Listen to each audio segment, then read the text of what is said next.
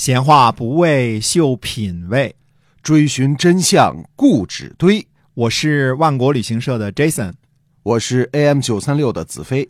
我们哥俩在新西兰跟您聊聊《史记》中的故事。各位亲爱的听友，大家好，欢迎收听《史记》中的故事，是由新西兰万国旅行社的 Jason 为您讲的。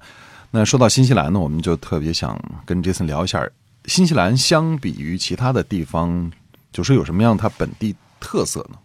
最独特的一点，我觉得新西兰啊，绝对可以拿出来吹牛的一点，新西兰没蛇啊！对，新西兰没蛇，新西兰没蛇啊！你说什么大陆、什么岛上没蛇？新西兰没蛇，没蛇啊，一条蛇都没有。对，你在新西兰到各个地方，你去旅游的时候，树林里、草坑里随便乱走，不会被蛇咬。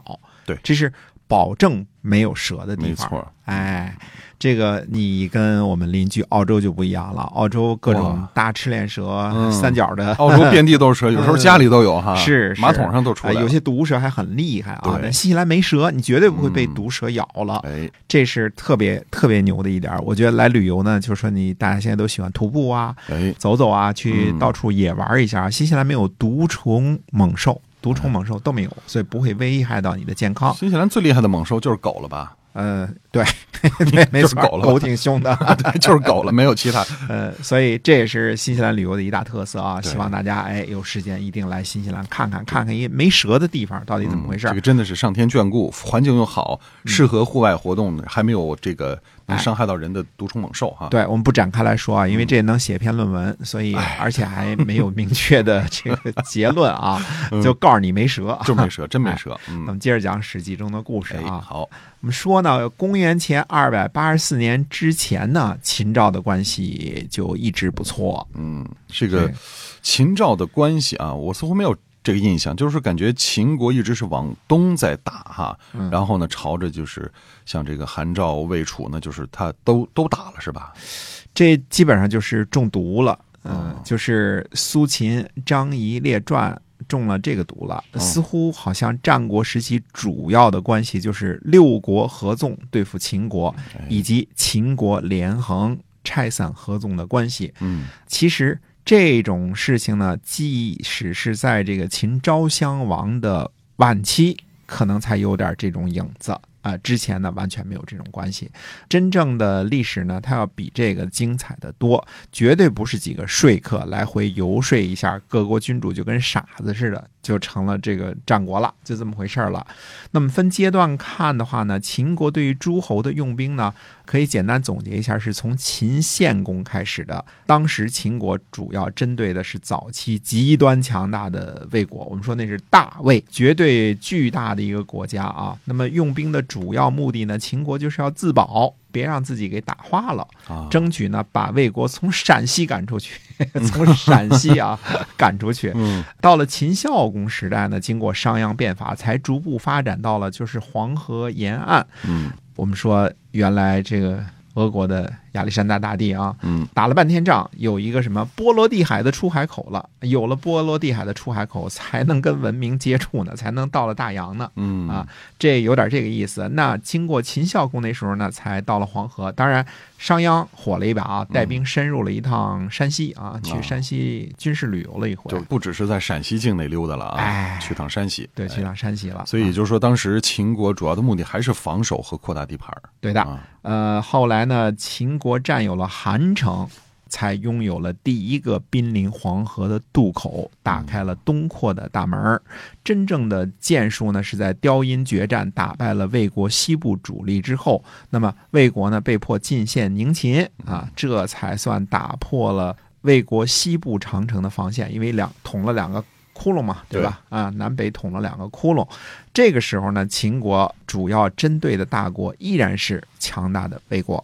嗯，那么之后呢，是不是就盯着赵国呢？哎，不是，秦国在秦惠文王时期呢，主要针对的是齐国，因为齐国呢总是帮着魏国呀、韩国这些。为了打破齐楚的联盟，才派遣张仪入楚，开始与楚国有摩擦。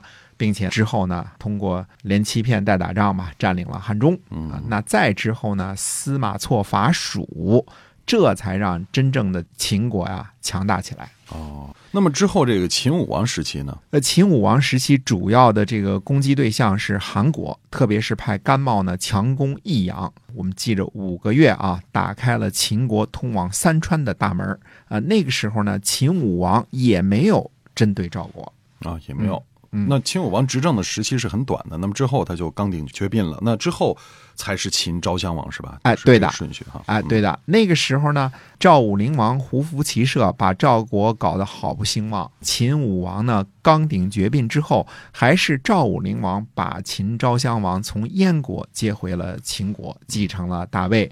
之后呢，秦国主要针对的对象还是韩魏。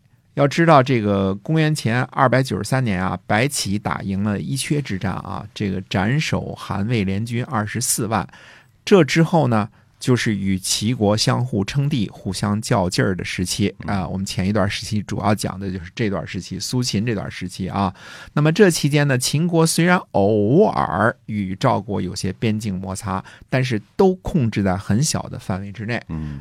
在与韩魏甚至与韩魏齐对视的这个时候啊，秦国没有必要同时与赵国开战，平白无故的在北边再多树个强敌。嗯，那么在公元前二百八十四年之后，情况改变了啊，就是秦国在攻击魏国的时候呢，赵国和燕国就出手维持秩序了。是的，这之后呢，秦国才逐渐把目标对准了赵国。一来是韩魏的后台齐国基本上。玩完了，嗯，这导致了东西势力均衡的这个局面被打破。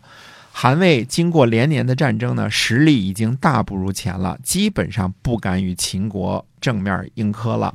所以秦国呢开始转变攻击的矛头了。在公元前二百八十二年呢，秦昭襄王分别与魏王和韩王会晤，就是绥靖这两个国家。接着呢，秦呢就开始攻赵了。占领了蔺和齐两座城池，也有的说是离石啊。那么蔺的位置呢？我们知道它应该是在今天的柳林县的孟门。呃，这里原来呢是赵国与魏国的国境线。秦国占领了河西和河东之后呢，就成了赵国和秦国的边界了。哦，到这儿了。嗯，所以你断定就是秦昭襄王会见魏王和韩王，就是为了在。秦国呢对赵用兵的时候啊，就说你们两个国家就别跟着自扭，然后就开始对赵国用兵，是吧？哎，对的，哎，基本上我是这样判断的啊。而且秦国对于赵国的用兵呢是连续性的。公元前二百八十一年，秦国攻占了赵国的十城，具体位置不详，有人说是在河南，那么应该是啊，应该是赵国北部的城邑。那接下来呢，公元前二百八十年，秦国的大将呢？白起用兵斩杀了赵国两万人，并且攻占了代郡光狼城。嗯，那么代郡它现在这个具体是什么位置呢？代的位置呢，大约在今天的大同玉县张家口一带。如果大家看地图的话呢，你看到张家口、玉县和。大同基本上是个三角形的关系啊，倒三角的这么一种具体的位置啊，这一带地方称为代。呃，这里呢，从赵襄子时期一直就是赵国的国土。那么光狼城呢，很多人认为是玉县，有人呢认为是在山西。玉这个字儿啊，只有在地名的时候念作玉，其他的时候呢就念作蔚然成风的蔚。嗯啊，就草字头一个这个蔚哈。哎，对啊，所以代。那也就是说，秦国是从北部开始攻击赵国的。哎，秦国呢还不只是北边的军事行动而已。在公元前二百八十年呢，呃，与白起同时行动呢，还有可以称作秦国帝国双臂之一的司马错。司马错呢，最初伐蜀的时间是在公元前三百一十六年。现在呢，已经三十六年过去了，算算司马错这时候肯定是老将了啊。但是老将雄风不减当年，司马错呢率军攻打楚国，攻占了黔中，也就是今天呢，呃，我们说湖南湘西土家族苗族自治区的吉首市，攻占了这个地方。那么楚国呢，割汉水以北上庸的土地给秦国，上庸呢位于今天湖北十堰的竹山市。哦，那所以楚国的这个楚顷襄王认为，只要认怂就会免于战争，这个看法是有问题的。呃，这看法不只是有问题而已，非常的有害啊。楚国呢害怕秦国，也惹不起齐国，所以一味的退让。嗯，楚国在秦国与韩魏和齐国争雄的时候啊，基本上是袖手旁观，谁都不惹，从而换取了等于算是十几年都不止几十年的和平吧。嗯，但是。楚顷襄王呢，并没有利用这段和平的时间积极备战，而是当了一个纯粹的逍遥派。殊不知啊，各国不来征伐楚国，只是没有把它当成主要矛盾而已。等到其他大的战事过去之后呢，秦国对这个软柿子就不再客气了啊。嗯，所以装怂说是不行的啊。楚国这种认怂的国策呢，实在是很有问题，很有问题。那么顺便提一句，这个司马错啊，司马错三次出兵安定蜀国啊，传说成都很多的建筑，包括城门呐，都是司马错修的。那他还曾经呢多次带领秦兵呢攻击韩魏，屡立战功。大概是在公元前二百八十年之后呢，史书上就再也没有出现过他的记载了，估计应该是老去了，或者甚至是亡故了。司马错呢，是《史记》作者司马迁的远祖。他曾经几次呢与白起共同出兵，形成左右前行攻势，是秦国的著名大将。哦，那是不是说这次司马错伐楚之后，秦国会放缓对楚国的攻击呢？呃，不是，秦国对于楚国的另一次打击呢，就发生在次年。